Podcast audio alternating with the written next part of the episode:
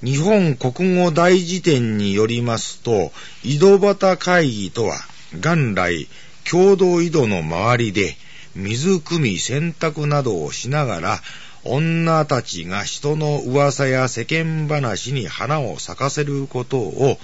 からかい半分に言った言葉で、現在は主婦たちが家事の合間に集まってするおしゃべりをも言うとあります。まあ、からかい半分というところがちょっと気になるわけですけれども、要するに、奥様方がぺちゃくちゃやるのを総称して、井戸端会議と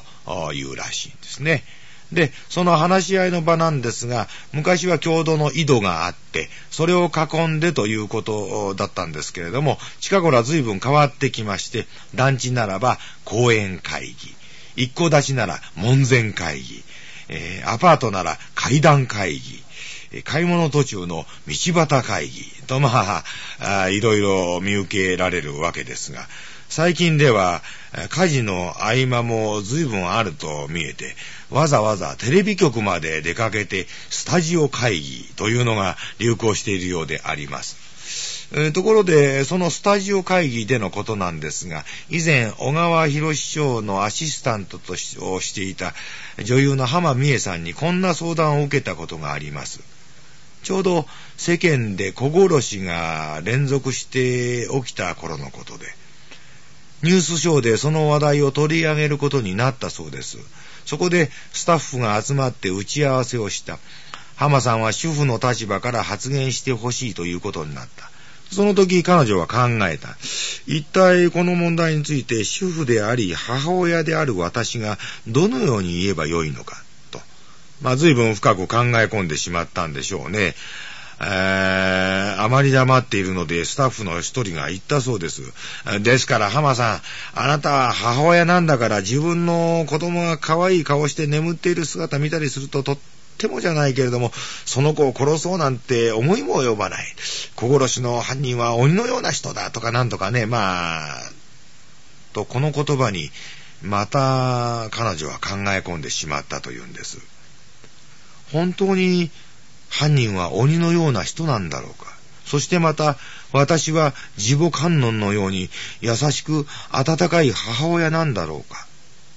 とうとう本番になっても言葉が出なかったそうです。そして、それからしばらくこのことが頭にこびりついて離れない。ねえ、どうなんでしょう？と浜さんが言います。そりゃあね、私にも子供は三人いて、えー、みんなそれなりに可愛いわよ。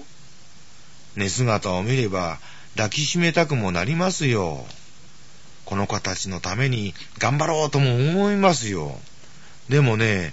例えば私が夜遅くまで仕事をして、あ、この日また朝早くから出かけなくてはならない。